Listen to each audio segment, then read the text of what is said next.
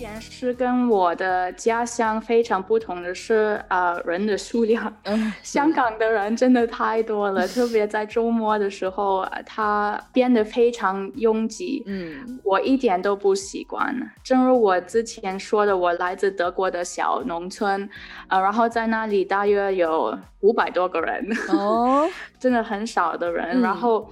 呃，相比之下，我在香港的第一个公寓里，一栋楼就有五百多个人，所以你整个农村都住在你香港的第一个公寓里面的意思？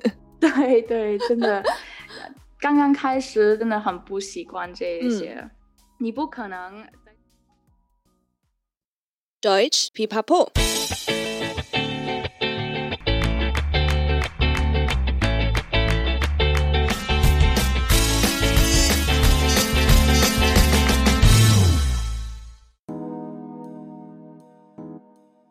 Hallöchen, willkommen zurück bei Deutsch Pipapo, deinem Podcast zum Deutschlernen。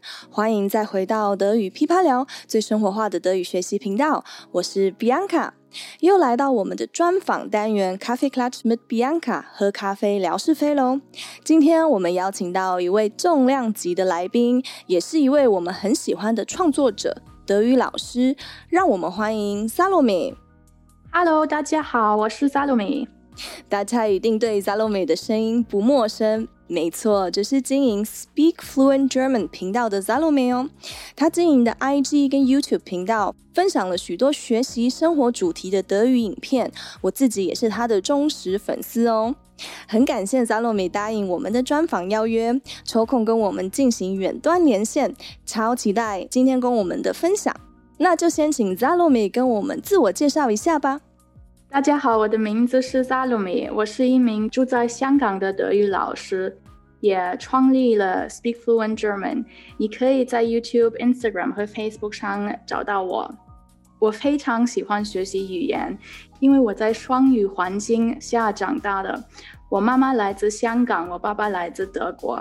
从很小的时候开始，我接触到很多语言。这给了我学习语言和今天教德语的热情。嗯，啊，um, 我的母语其实是粤语，因为我父母在我一出生就送我去香港，和妈妈外祖父母一起在香港度过我人生第一年。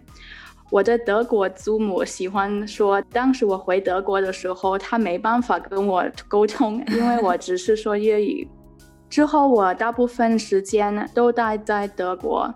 我在那里上学和上大学哦，那就代表 Zalomi，其实你大部分都还是以后来都是以德文为主咯。但你现在讲的一口很流利的中文，然后又会粤语，那妈妈有坚持你继续学习粤语还有中文这一部分吗？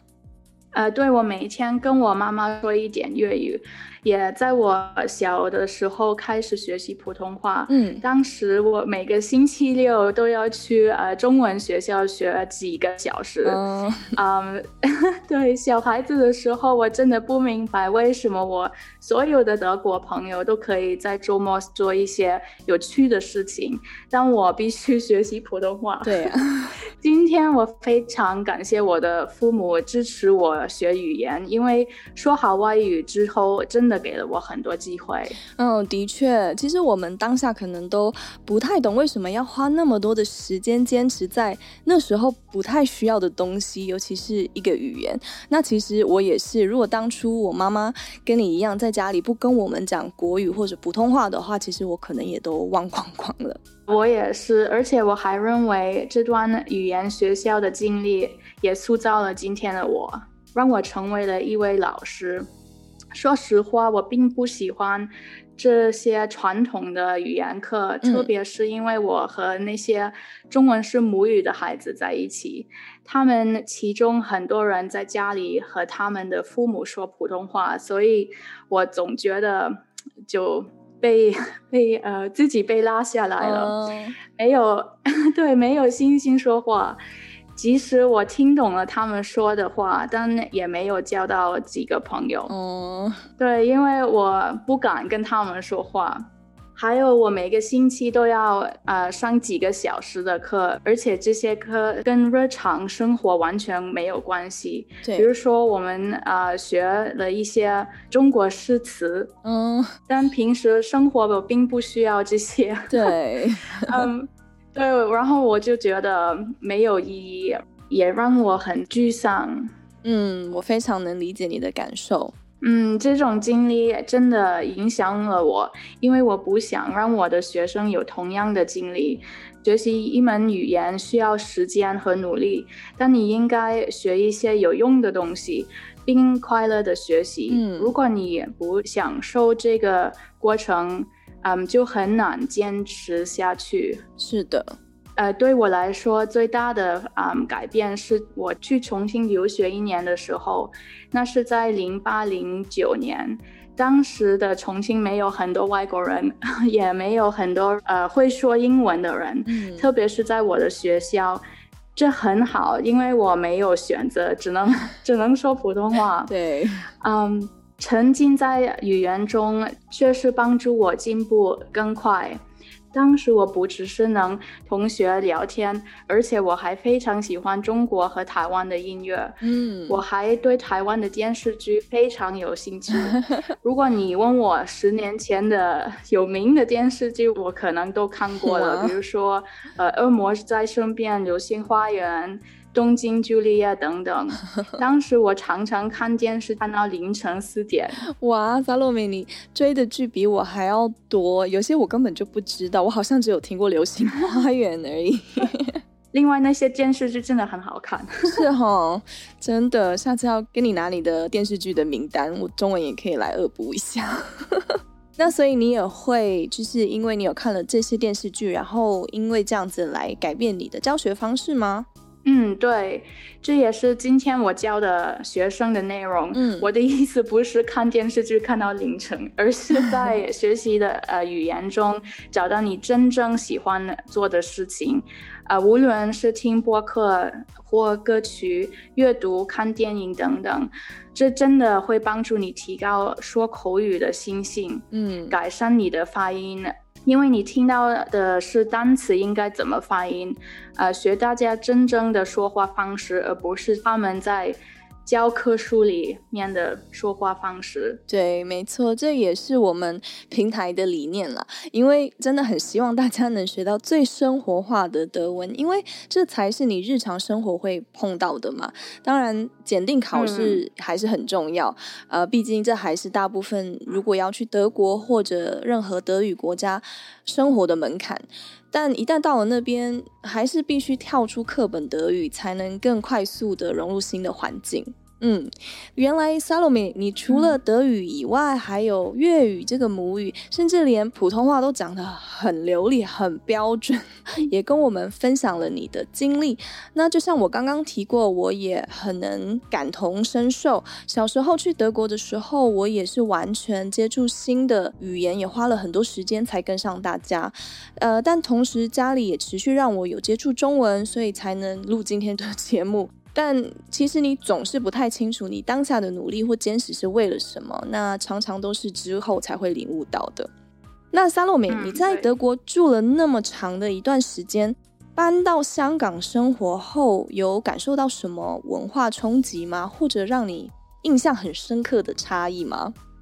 嗯，有。其实搬到香港的时候，我并没有什么很大的文化冲击。嗯，呃，因为我总是呃每两年的寒假到那里等一段时间。但是在香港生活绝对不只是去度假，嗯、所以我嗯注意到一些事情。嗯哼，首先，香港的房子比德国的小很多。嗯、哦，啊、呃，我来。对，我来自德国的呃乡村，所以大家通常都有房子和很多生活空间。对，到了香港必须要习惯正面的去想，当你没有那么多空间的时候，你需要停下来想一想，是不是真的需要它？哦，你是说当你买东西的时候会很注意？有没有需要？对对对，对，呃，住在德国完全不一样。如果在德国去买东西的时候，嗯、你不会想哦，我我有没有空间把那个东西嗯放在家里，但是如果住在香港的时候，真的要注意一下。哦，这个蛮有趣的。在德国，大家有地下室和车库来放杂物，所以他们比较想保留东西，因为你可能最终会有一天需要它。嗯。呃，但是在香港，我每年至少整理一次，并定期专除我不需要的东西。哦，所以每每年都会来一个大扫除，然后把你不需要的东西捐出去给可能需要他们的人。哦，这个是一个很好的想法，而且这边突然。让我想到，其实我德国的地下室跟车库也有放了很多杂物，好像也要回去整理一下。而且让我意识到空间那么小的这件事，是我表弟从德国来看我。然后当他们嗯从德国来看我的时候，他们也第一次遇到这种文化冲击。所以在他们来看我之前，我提到我的公寓非常非常的小，他们应该。呃，在附近找一个酒店。嗯，我的表弟说没问题。他当时不建议很小的空间，只有在他到了以后，他才真正意识到他有多小。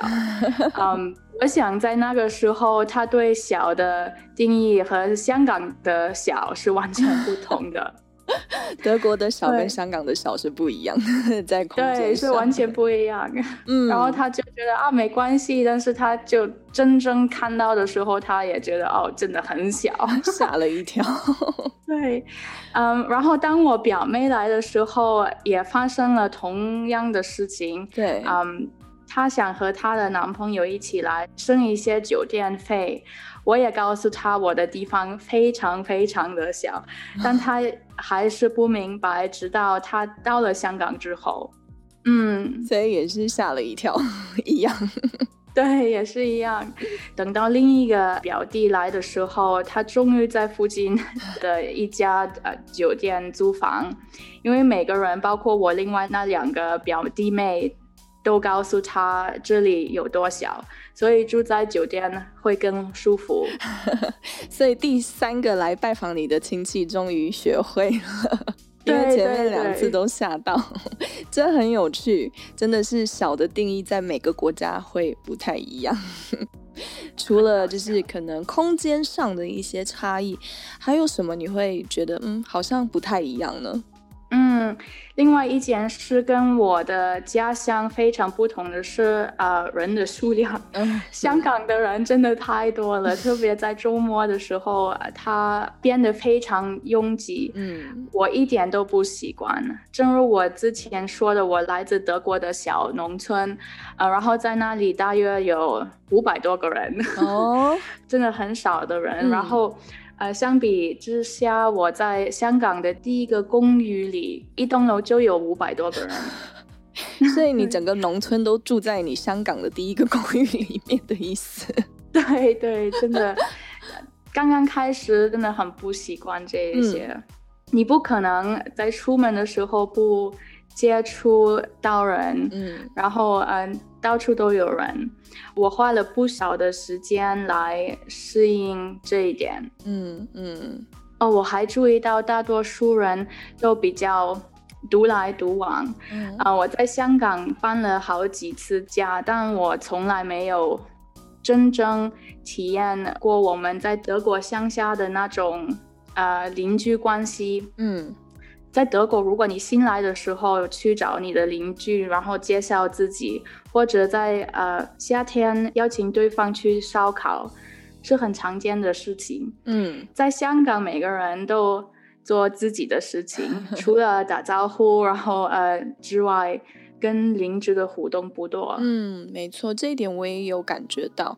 就是在德国的话，好像邻居的关系会比较密切一点，就还会有时候，哎，你多了个蛋糕，你可能就会送到对面分享一下。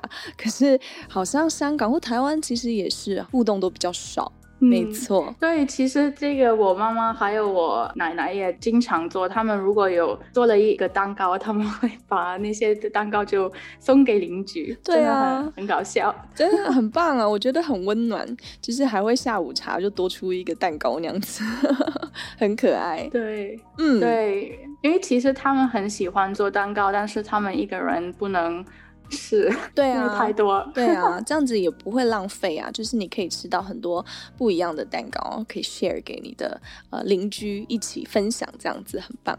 嗯，那还有其他你觉得不太一样的地方吗？应该香港跟德国差异是的确蛮大的。我们第一次聊香港跟德国。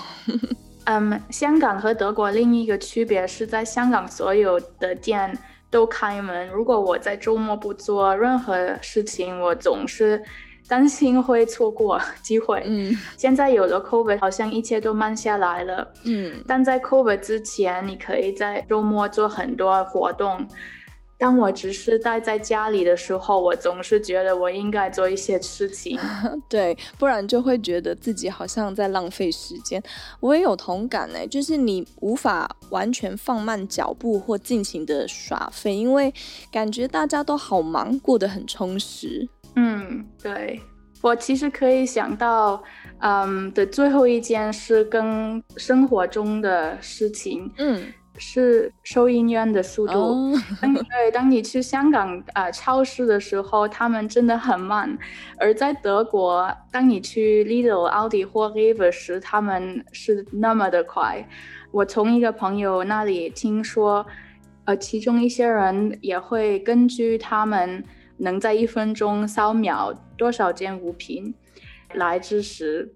这是我注意到的一件有趣的事情，因为在香港，除了去超市，其他东西都很快。嗯嗯，然后这些可能是我能想到的最大的区别。哦，是啊，你提到的收银速度，刚好是我们节目里也有跟听友们分享到的。德国超市的收银速度真的是很快，尤其是艾迪第一名，我自己在结账的时候都会手忙脚乱。那因为土地的大小相差太大，所以德国人其实可能真的无法想象小是有多小，然后人口密集度也差很多。我小时候也是在比较乡下的地方长大，就真的很空旷，坐车去学校都有一段路程，你往窗外看就是一片田，不然就是一片森林，对不对？虽然风景非常美啦，嗯、但现在也才知道珍惜它。好，那我也很好奇，Salome 在香港生活了一段时间，再回到德国，有没有感受到什么相反的文化冲击吗？刚好你最近也回到了德国，有没有感觉什么是特别不习惯的呢？嗯，有啊，我现在回回到了德国，我注意到一些事情，比如说我总是需要呃带着现金，嗯，在香港我已经习惯了信用卡。八达通或手机支付，但在德国，如果你去当地的面包店或咖啡馆，而你没有现金，你可能没办法付钱。真的，你可能没办法付钱。嗯，um, 我觉得过去的两年里，因为呃有 COVID，更多人希望用非接触式支付。其实德国已经有了很大的进步。对，最近真的是大家会比较能接受用信用卡或至少 ATM 卡付钱那样子。嗯，对。另外，在德国大家考右开车，而在香港、哦、他们考左开车。当我的表弟在法兰克福的机场接我的时候，我有点困惑，不知道应该在哪边上车。对，刚刚好相反的。对。我还注意到，在街上，德国人比香港人少了点时尚感。我觉得德国人的创作更实际，嗯，只要舒服还有方便就行了。但是在香港，人们在工作和周末的时候都穿的比较时髦。我也在街上看到很多呃有创意的服装。对，那你自己的服装有改变吗？问一下。也没有，我也我也比较喜欢 舒服还有方便。对，这比较重要。嗯、特别是我在家里呃工作，所以我其实工作的时候不用出门，所以就比较喜欢舒服的衣服。嗯，这个很实际，我觉得这个是，要是我我也是这样子。这样很对，嗯，对。还有一点可以想到的是，德国对宠物非常好，对特别是狗。嗯，你几乎可以带着你的狗去任何的地方，嗯，坐公共交通工具，嗯，去餐厅等等。前几天我们啊、呃，其实为我呃叔叔过生日，然后我们带着三只狗去餐厅，嗯、呃，这个在香港是不可能的。嗯，对，尽管香港对狗呃越来越好，但还是还有很多公园和地方不能带狗。在德国。狗被视为嗯、家庭成员，而不仅仅是宠物。对对，我也有养狗，所以我的感受也蛮能认同的。就我也觉得是真的有不一样，但在台湾也是，就大家也越来越重视毛小孩，呃，可是还跟德国有差一截，还没有做到那么完善。比如说就是收容所啊的环境啊等等之类的。嗯嗯嗯，对。另外，现在在德国的花粉症季节，这是我完全忘记的事情，因为我在香港没有这个问题。我有花粉过敏症，所以德国的春天对我来说是很难的。我需要经常的打喷嚏。小时候我有严重的过敏反应啊，听起来好痛苦。但是你还算是萨洛梅，你算运气很好，因为我在德国有花粉症，我回到台湾还是一样有花粉症。啊，有吗？有，真的吗？我都不知道花在哪里，哦，但是我还是有花粉症。很严重哦，我在香港完全没有了哦。那你运气好哦，你只有在德国的时候。那现在回去应该蛮严重的吼。现在这个时间刚刚好，前阵。对对对对，就是现在那个情况比较严重，真的完全忘记了我有这个问题，因为嗯。这两年我没有春天回来的，我平时是冬天，我圣诞节的时候回德国。嗯，对，了解，所以刚刚好避过了那个花粉症最痛苦的时候。对。萨洛梅跟我们分享了你的文化冲击还有反冲击的感受，那我们再回来聊一下你的频道好了。那可以跟我们分享一下你为什么会成立 Speak Fluent German 这个频道还有品牌呢？然后在德语教学这方面有没有什么不一样的地方或者特色呢？嗯。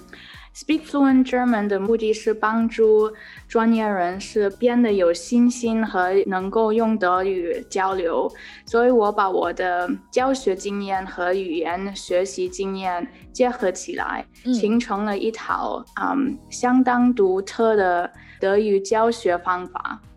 正如我在采访开始提到的，我不像传统语言班那样教德语。我想让学习德语变得更有趣、更简单，嗯，同时也帮助专业人士更容易安排自己的时间。现在每个人，呃，工作都很忙，是啊，好像几乎不可能达到任何语言目标。然后 German Fluency Program 就帮助这些忙碌的专业人士，嗯，从初级学到中高级水平。嗯哼。能够自信的讲德语，达到对话的水平。嗯，这个 program 里你可以很容易的根据自己的时间表进行调整，同时得到我全力支持。嗯哼，我用了一种混合模式，这个课程提供视频课，学生可以随时看和学习，但是他们也可以通过我们的 Facebook 小组。啊，问问题得到及时的反馈。嗯哼，我们每个星期一次在 Zoom 上直播，回答问题，也鼓励学生继续学习。啊、呃，不要忘记自己的学习进度。嗯，很棒。嗯，我们还建立了一个志同道合的语言学习者组成的社区，所以他们永远不觉得。呃，孤独，只是一个人在学习德语，每个人都互相帮助、互相支持、互相打气，继续前进。我学生坚持和努力，实际上也激励着我这位老师。我真的为他们感觉很骄傲。哦，这个听起来真的很感人诶，我觉得有这样子 community 的感觉，其实学习才会更好。嗯，就在最近，我们有一个学生，开始的时候口语没有信心，但现在他申请一份在德国的工作，还用德语完成了整个工作面试。最重要的是，他得到了呃这份工作，而他甚至还没有到德国。还有另外一个学生从零开始学德语，在德国找到了工作，而且很多人说他的德语有很大的进步。嗯，你可以在我的网站 speakfluentgerman.com 上看看他们的成功故事。所以，如果你还没有学过德语，想学得更快、更有效率，说话的时候很新鲜，那么 Speak Fluent German 的课程绝对适合你。我邀请你参加我们的初学者免费试听课，你会学到德语发音、基本语法，还日常对话。连接是 speakfluentgerman.com/slash free training。嗯。我自己也都有在关注扎露美的影片，还有他分享的内容，真的都是非常用心在做。所以呢，对于初学者很清楚、很好理解。如果听友们喜欢扎露美的内容，或是对德语课程有兴趣的话，都可以去参加免费课程，一定会很有帮助哦。Salome 的 IG 可以说是网红级的程度了。那相信听友们应该也会很好奇，呃，Salome 是怎么安排他自己一天的工作时间？怎么能维持产出那么多丰富的内容，还可以兼顾教学？可以跟我们分享一下你同时身为创作者跟老师的一日行程吗？嗯，说实话，我不认为自己是一个真正的网红 influencer。首先，我是一位德语老师，然后我做关于学习德语的视频，所以我觉得我一直创作内容。嗯，对我来说，influence 这个字比较，嗯，比较负面，嗯，很多人利用这个身份来骗人，所以我觉得我。我要帮助学生学习德语，不是做 influencer。嗯，观念蛮好的。嗯嗯，我的一天呃其实非常有条理，呃安排好的时间表对我来说非常非常的重要。嗯，所以我不会出现什么问题。